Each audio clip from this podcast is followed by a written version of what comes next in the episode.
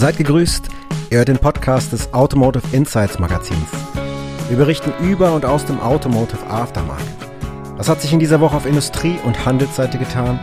Wir ordnen für euch aktuelle Branchenentwicklungen ein, berichten und sprechen mit Branchenakteuren aus Industrie, Werkstatt und Reifenhandel. Hallo, das ist Folge 11 unseres Podcasts vom Automotive Insights Magazins. Wir sind jetzt mittlerweile in der vierten Woche des Jahres 2024 und starten doch diese Folge direkt mal mit einigen kleineren Newsmeldungen dieser Woche.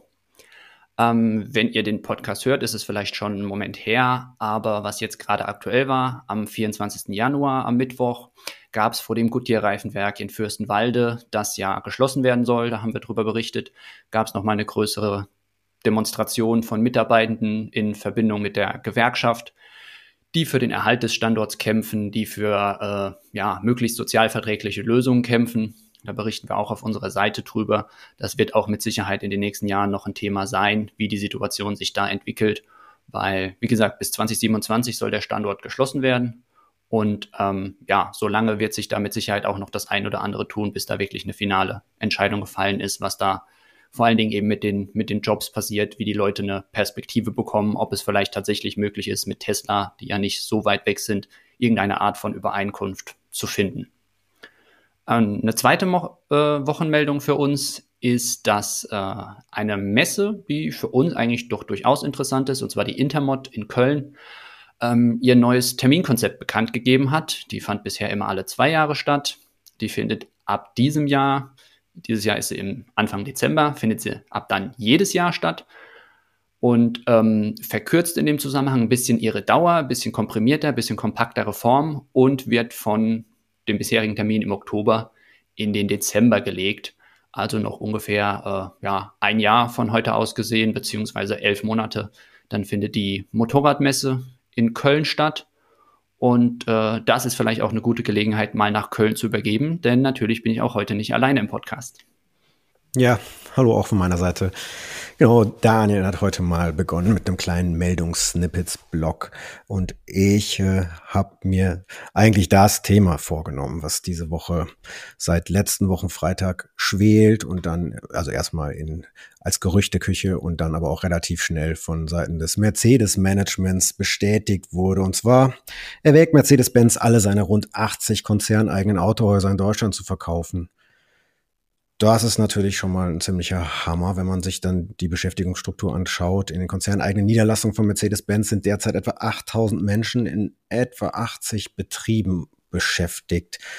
Man kennt das von Mercedes auch aus den Jahren 2014 und 2015. Da ist schon mal eine größere Anzahl an Autohäusern veräußert worden.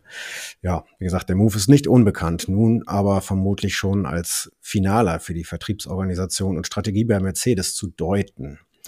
Ähm, bedeutet alle Kraft und Investitionsfreude in die Entwicklung. Der Vertrieb aus Sicht des Managements scheint auf Dauer nicht profitabel genug zu sein und deshalb sucht man jetzt nach Investoren. Das Mercedes-Management bezeichnet den Stand als ergebnisoffen sagt allerdings auch, das schon am letzten Freitag gegenüber verschiedenen Medien, dass ein Großinvestor an einen solchen nicht verkauft werden soll. Also ob die Veräußerungen jetzt für, also ob es Einzelveräußerungen sein werden oder in Gruppierungen dann tatsächlich die Autohäuser veräußert werden. Das werden die nächsten Wochen zeigen. Die Voraussetzungen für den Verkauf laut Mercedes Management sind allerdings, das definieren sie dann relativ klar, ausgewiesene Erfahrung, langfristiges unternehmerisches Konzept. Und dann fallen noch Umschreibungen wie das typische dauerhafte Investitionsbereitschaft und Aufgeschlossenheit gegenüber der Arbeitnehmervertretung. Ja, wenn man sich die Arbeitnehmervertretung bei Mercedes-Benz dann anschaut, die sind natürlich dementsprechend erbost jetzt und sprechen von einem Schlag ins Gesicht der Mitarbeiter. Nach Jahren des Verzichts heißt es da und damit einhergehen zahlreichen Zugeständnissen seitens der Beschäftigten sind die Niederlassungen profitabel und leisten ihren Beitrag zum Konzernergebnis, sagt man da.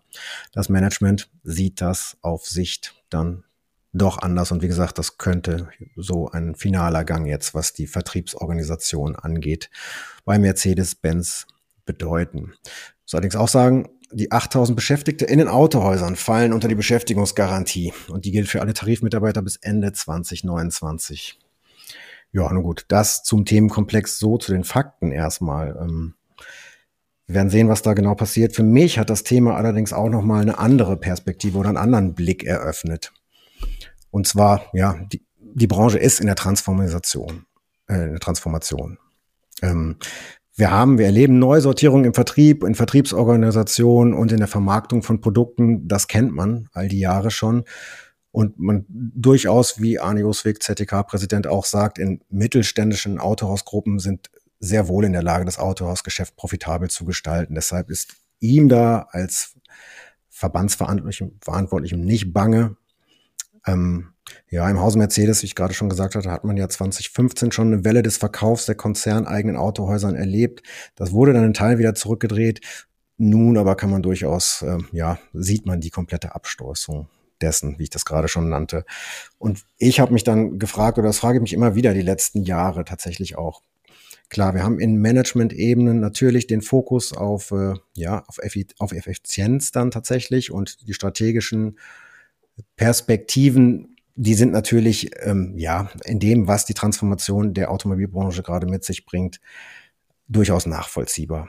Was macht das allerdings mit Mitarbeitern und letztendlich dann auch mit so einem Großkonzern? Das frage ich mich öfter und das ist auch so ein bisschen ein Gesprächsangebot an euch, wenn ihr euch da beteiligen wollt, weil wir werden das die nächsten Wochen immer mal wieder ausbreiten, auch das Thema, weil man das so einfach als sehr präsent in der Branche und bei Großkonzernen. Im mittelständischen Bereich nicht ganz so stark, aber klar, wir haben viel darüber, berichtet, Zulieferer, wie da auch Jobs wegfallen und inwieweit eine Fokussierung oder Sachen wie Diversifizierung oder Trimmung auf Effizienz so ein emotionales Grundgerüst der Menschen und damit dann auch tatsächlich des Unternehmens ja, angreift und im Endeffekt auch vielleicht zersetzt. Das ist für mich eine spannende Frage. Und ja, wir kennen Analogien, wie gesagt, bei äh, verschiedenen Zulieferern oder auch Reifenherstellern, ja, die Reifenschließung hattest du gerade auch erwähnt, Daniel, ja, wo man dann sieht, wie Identifikation und letztlich auch sowas wie Einsatzbereitschaft natürlich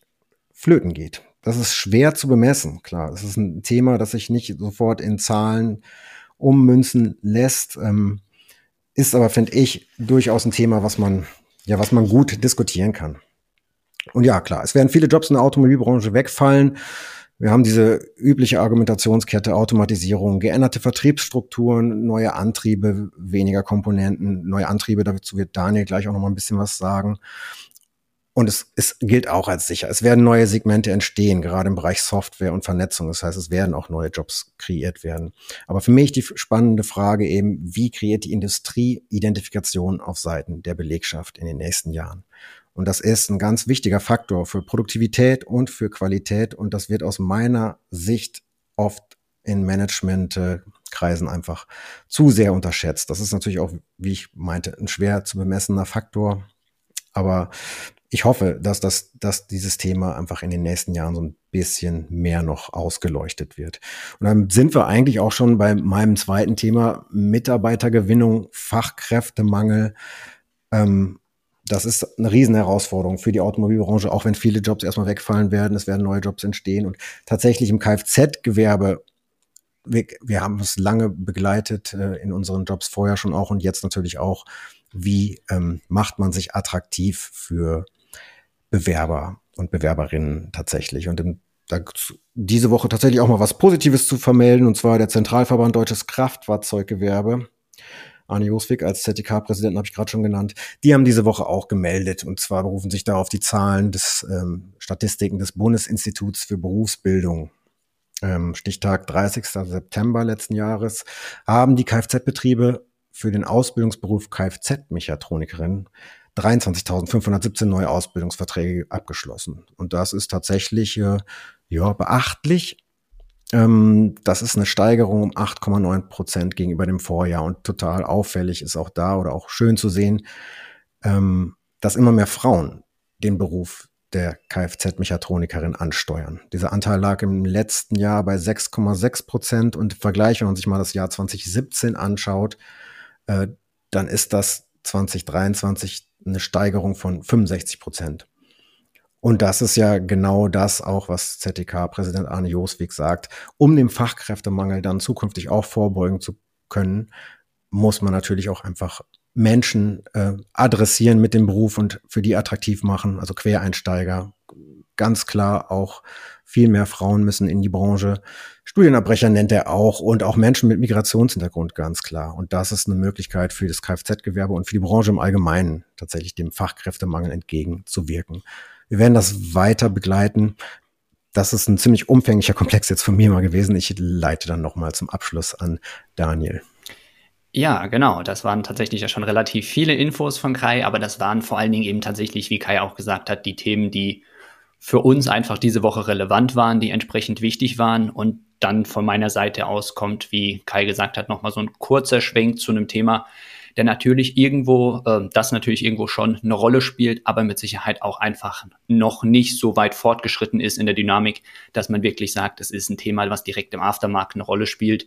Und zwar geht es da um die Meldungen, die es so in den letzten Wochen und Monaten eigentlich gab zum Thema Batterien, dass man ja mit der Zunahme der Elektromobilität mehr E-Motoren braucht, mehr E-Motoren baut, dass da vor allen Dingen im Moment Lithium zum Einsatz kommt. Das ist nur schwer zu gewinnen, ist teuer, ist nicht überall verfügbar.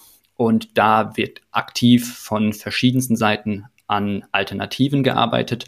Und da ist die Natrium-Ionen-Technologie eine mögliche Lösung, die sich andeutet, weil Natrium den großen Vorteil hat, es ist wesentlich weiter verbreitet und es ist wesentlich günstiger zu gewinnen. Da gibt es verschiedene Unternehmen, die sich in der Hinsicht positionieren. Eines davon ist die schwedische Firma Northvolt, die da im letzten Jahr bereits mitgeteilt hat, Fortschritte gemacht zu haben. Und was bei dem Unternehmen noch interessant ist, ist, dass die jetzt tatsächlich auch mit einer Batteriezellenfertigung nach Deutschland kommen. Die haben jetzt die letzten Genehmigungen bekommen, um in Schleswig-Holstein äh, ein Werk bauen zu können. Da sollen dann 3000 Arbeitsplätze in etwa entstehen und halt in Deutschland Batteriezellen und äh, Batterien und Akkus für E-Autos eben gefertigt werden.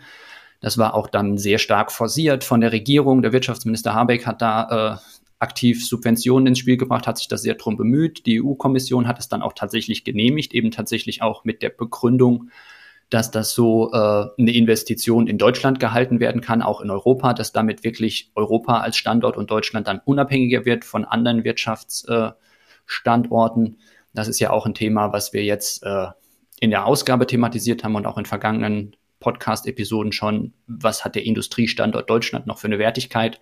Und dann kommen solche Meldungen da mit Sicherheit äh, dem zugute und fördern das, äh, das Image auch so ein bisschen. Und das wird jetzt dann in den nächsten Jahren da eben aufgebaut, das Projekt, und dann hoffentlich irgendwann tatsächlich so funktionieren, wie man sich das auch vorgestellt hat.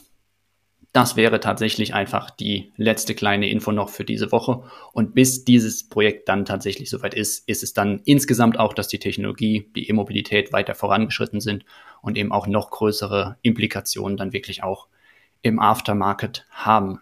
Das wäre es für uns von dieser Woche. Ich verabschiede mich schon mal aus Kaiserslautern und sage bis zum nächsten Mal.